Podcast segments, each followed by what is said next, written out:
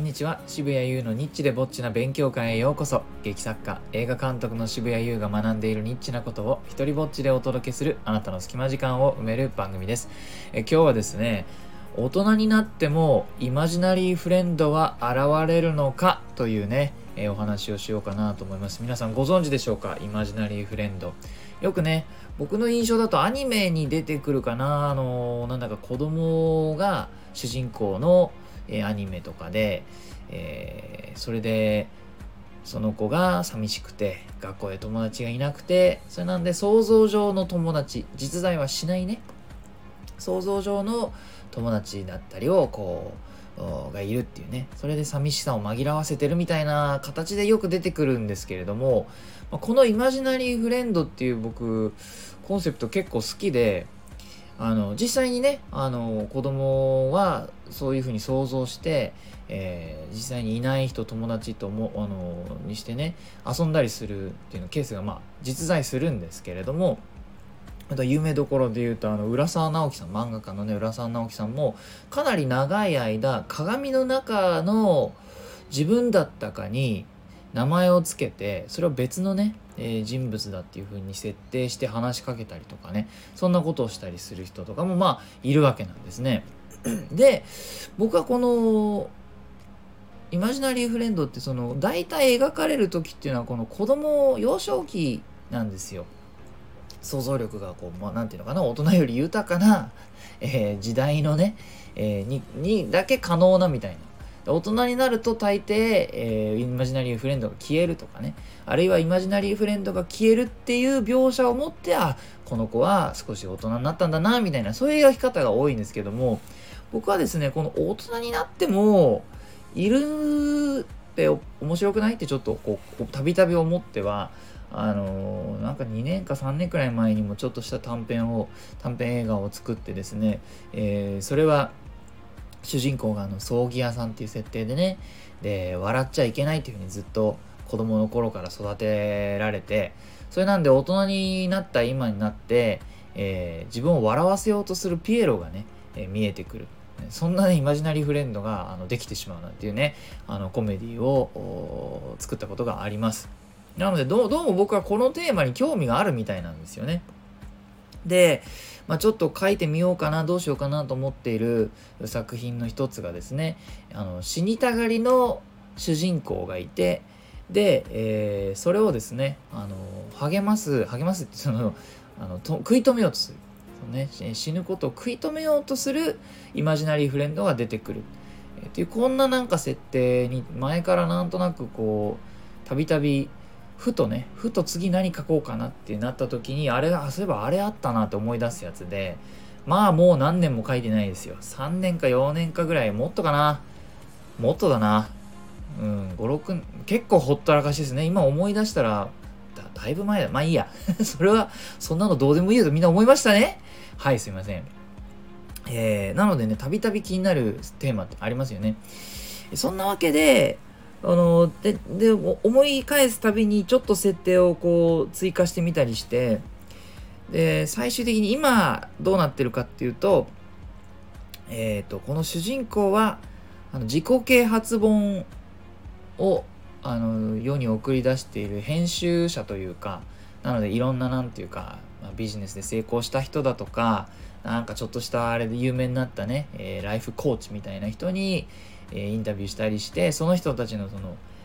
まああるじゃないですか名言みたいなのがよく出てくるようなそういうのをまとめる本とかを、まあ、世に送り出して何て言うんですかね生きづらい世の中を少しでもこう生きやすくするために頑張っている人が、まあ、主人公のイメージなんです。でまあ作品のその、まあ、ちょっとこうコメディ的なアイロニーというかね皮肉としてはそうやってこう生きる、えー方法をいろいろと世に送り出している張本人が、まあちょっと死にたがりっていう風な設定にできないかなと。それでこの現れるイマジナリーフレンドはですね彼が世に送り出してきたそのいろんな自己啓発本がこう一人の人間にギュッてなっているような感じで、まあ、その喋ってくるその自分にかけてくるセリフはその主人公自身があの編集した本の中に出てくる言葉とかなんですよ。ねあのくよくよするなじゃないけどなんかまあいろいろその 自己啓発本ってなんか別にバカにするわけじゃないですけど10個あったら9個大体似たようなことが書いてあるなっていう印象なんですよねその目次を並べようもんなら目次の部分だけ入れ替えてもこれ誰も気づかねえんじゃねえかっていうような本たくさんありません？言っちゃダメだよ。こんなこと言っちゃダメだよ渋谷さん。ダメだよ。世の中の自己啓発本そんなバカにしちゃう。バカにしてないよ。これなんなら俺結構買うのも好きで。ねつい最近もえっ、ー、と喋る前に考える人が考えていることみたいな感じのタイトルのね本。もうついつい気になって買っちゃうこういうやつ。で開いてみてであのいや大したこと書いてねえなみたいな風にしてこうがっかりしてもう半分読んだか読んでないかぐらいでこうブックオフに持ってっちゃうみたいなねことをね懲りずに何年も繰り返してますよ。で その結果思うのがこれ大体どれも目次読んだらそれでいいやっていうふうにちょっと思うんですけどもね。言っちゃダメだよそんなこと。えー、でその そのあのこそこのキャラクターはこのイマジナリーフレンドはその目次に書いてありそうなことを、まあ、言ってくると。だからある意味ある意味ペラペラなんだけどもでもそれが必要なんですねこの主人公にとっては。それをその友達とそのイマジナリーフレンドと話をすることで彼はギリギリ死なずに済んでると。えそんなようななんかこあの、まあ、大きな意味ではコメディとしてね、えー、考えているんです。で、まあ、何回もこう同じテーマについて考えるとだんだんこれって面白いのかなとか不安になってくるもので最初はね友情とし友情ものとして描こう。このこのイマジナリーフレンドとやり取りすることによってまあ成長してもしかしたらそのイマジナリーフレンドが不要になるっていうまあありがちですけどもそういう流れかななんて思ってたんですがあの繰り返し考えていく中で最近はね、まあ、じゃあこれ逆に恋愛ものにした方が面白いのかなとかねもういい年なのに、えー、こう相手がいなくてで一番その人にとってリアルな恋人は想像上の人物であると。っていうのもまあなんかこう最近ね、恋愛をなかなかその若い世代が積極的にできないとか男性があのアプローチをしなくなったのかそんなようなね記事を読むとあ、まあ、もしかしたらもう頭の中にそういうのを作ってそっちに行ってしまうキャラクターっていうのもあのなんとなくこの社会を表してるのかな社会を表すことにね一切興味ないんですけどもあの自分がねいる時代に、ね、どうしたって影響を受けるのでそんなこともあるのかなと思ったりあるいはですねあのそのアイディアにもちょっと飽きて それでうんもしかしたらこう大人なんだけどもこう想像するのが自分の子供っていうね、えー、なのでテーマとしては親子愛みたいな実際に自分は誰の親でもないのにイマジナリーフレンドとして自分の子供を想像するっていうのも一つありなのかなとかね何かしらの理由で子供を持つことができない、えー、2人のねイマジナリーフレンドが子供であると。まあ、もしかしたら片方にだけ見え、まあ、そうだどう考えても最初は片方にだけ見えててでそのことをね相手に打ち明けるか打ち明けないかとか打ち明けた結果、まあね、いいなと。自分も見えたらいいななんていうようなシーンがあったらそれはそれで素敵だなと思ったりもしてですね。まあいろいろとこうパターンを書き尽くしたわけです。でそれでようやくあのあそもそもそういえば大人でイマジナリーフレンドがいる人っているのかなと思ってね、あの普通だったらこう調べてから書くんですけど今になって自分のその考えた設定がどれだけリアルかみたいなことをもうちょっとちゃんと調べようと思ってね、え調べてみました。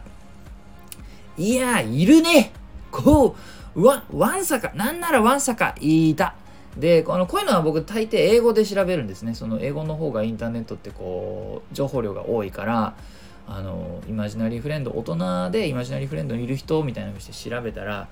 あのそういうことで悩んでたりして相談するサイトみたいなのさえありそこにですねまあワンサが出てきましたよ。でねあのなんだろうなこう力があるなと思ったケースがあったのでそれをちょっとこう軽くディープエール翻訳したものをお読みしようかなと思います。えーとですねこの人は私は子供の頃虐待を受けていたので私のことを気にかけてくれて傷ついている私を慰めてくれる人たちを作り上げましたと、えー、涙を拭いてくれたり抱きしめてくれたり肩を叩いて大丈夫だよと言ってくれたりしました、本当の人たち実在する人たちは私を抱きしめたりいい子だと言ってくれたり愛してると言ってくれたり褒めてくれたり微笑んでくれたりすることはなかったからっていうんですね。随分こう随分こうねなんか心がしぼむなーっていう書き込みだったんですけども、まあ、この方は目立たないように生きてきて引っ越しが多かったから、まあ、いつもね行くところではあの転校生で友達もいなかったと、えそんな流れの中こういうことをね作り上げたんだと思うんですけれども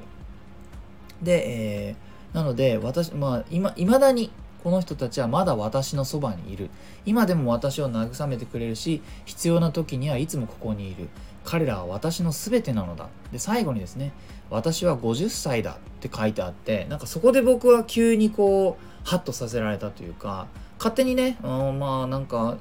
はあのいくら大人って言っても二十歳とか30ぐらいの勝手にねイメージして読んでたんですけれども急に最後にこの「私は50歳だ」っていうフレーズが入ってきて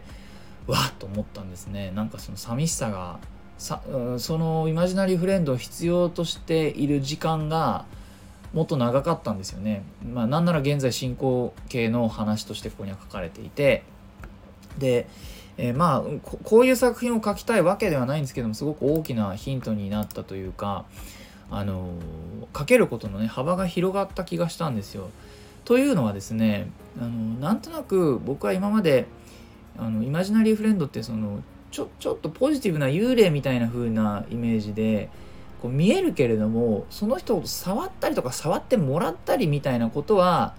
ある種そのそこがそこに境界線があってそんなことは起きないというふうに思い込んでいたんだけれどもこの書き込みを見る限りはその触ってくれることを想像しているしむしろそこが必要なんですよねこの人にとってね。その人にとってのリアルはそこですよね。想像の中で触ってもらってると。で、えー、まあ、このサイトには他にもあってもう恋人が想像、まあ、イマジナリーフレンドが恋人でもうキスもするし、えー、あるいは夫もね、えー、が想像上の存在だとかあのこれ、まあ、ただね共通して言えることは大体の書き込みがですねこれは異常ですかみたいなことを気にしてるんですよねだから書き込みがあってで逆にそのいや大丈夫ですよあなたは普通ですよって言っている人の方にさっき読んだね50歳の人の書き込みがあったんですよね。えなので、まあ、世の中にこう大抵ね自分の想像することっていうのはやっぱり事実は小説よりもきなりっていう言葉があるだけあって自分の想像することよりもよっぽど事実の方があの力強いし不思議なことがあったりするんですけれども、まあ、今回はねそういうケースかなと思いましたなので堂々とお隣イマジナリーフレンドがいる話をね、えー、引き続きちょっと考えてみようかなと思います。皆さんがこの放送を忘れた頃に、え、実現しているかもしれないので、よかったら、え、注目してください、えいいなと思ったらハートマークをタップしたりフォローしてください。Twitter もやってるので、よかったらそちらもチェックしてください。えこのスタイフでも自由に使って OK な使用許可とか上演料不要の日本初の一人芝居コレクション、モノローグ集穴、そして第2弾となる狭間は Amazon で好評発売中です。またですね、え生きる力をテーマにした僕の戯曲集、底なしこの大冒険、狼少年立花、これらも、え、大型書店や Amazon で取り扱っています。サイン本はオンラインショップ渋々屋をチェックしてください。すべての詳細は概要欄にまとめてあります。では、渋谷優でした。